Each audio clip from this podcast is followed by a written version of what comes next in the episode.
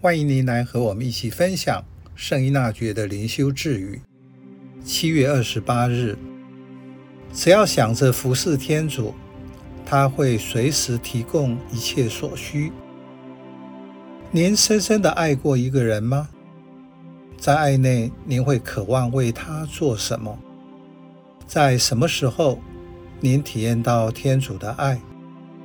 那时，天主如何表达？或显示他的爱。相对的，您如何向天主表达爱？您渴望为他做什么？在您付诸行动时，他如何回应您？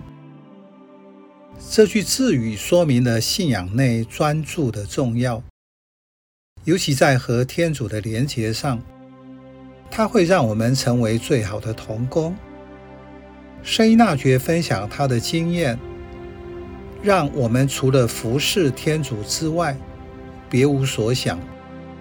他将会随机提供我们其他任何所需，无论是个人的渴望，或是天主召唤你去执行什么使命，或是要活出一种身份，他就会给你去满全这个使命。我身份的一切恩宠，因此你只要专心去做你应该要做的，相对的，天主会做他要做的。所以，请不要自以为替天行道，去做那些只有天主可以做的。正如农夫做农夫要做的，因为天候变化不是他可以控制的。而是天主提供的，但是他可以平心的接受今年丰收或欠收。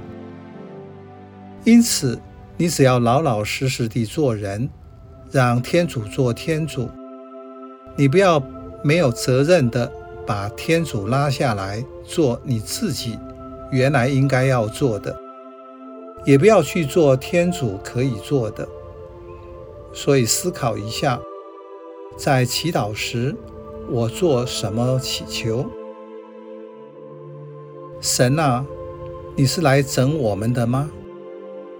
作者：理查·雷翁纳神父。对于在干旱地区所做的求雨祈祷，他提出一个反思：难道爱人类的天主不知道什么时候？他该做什么，而要人类告诉他吗？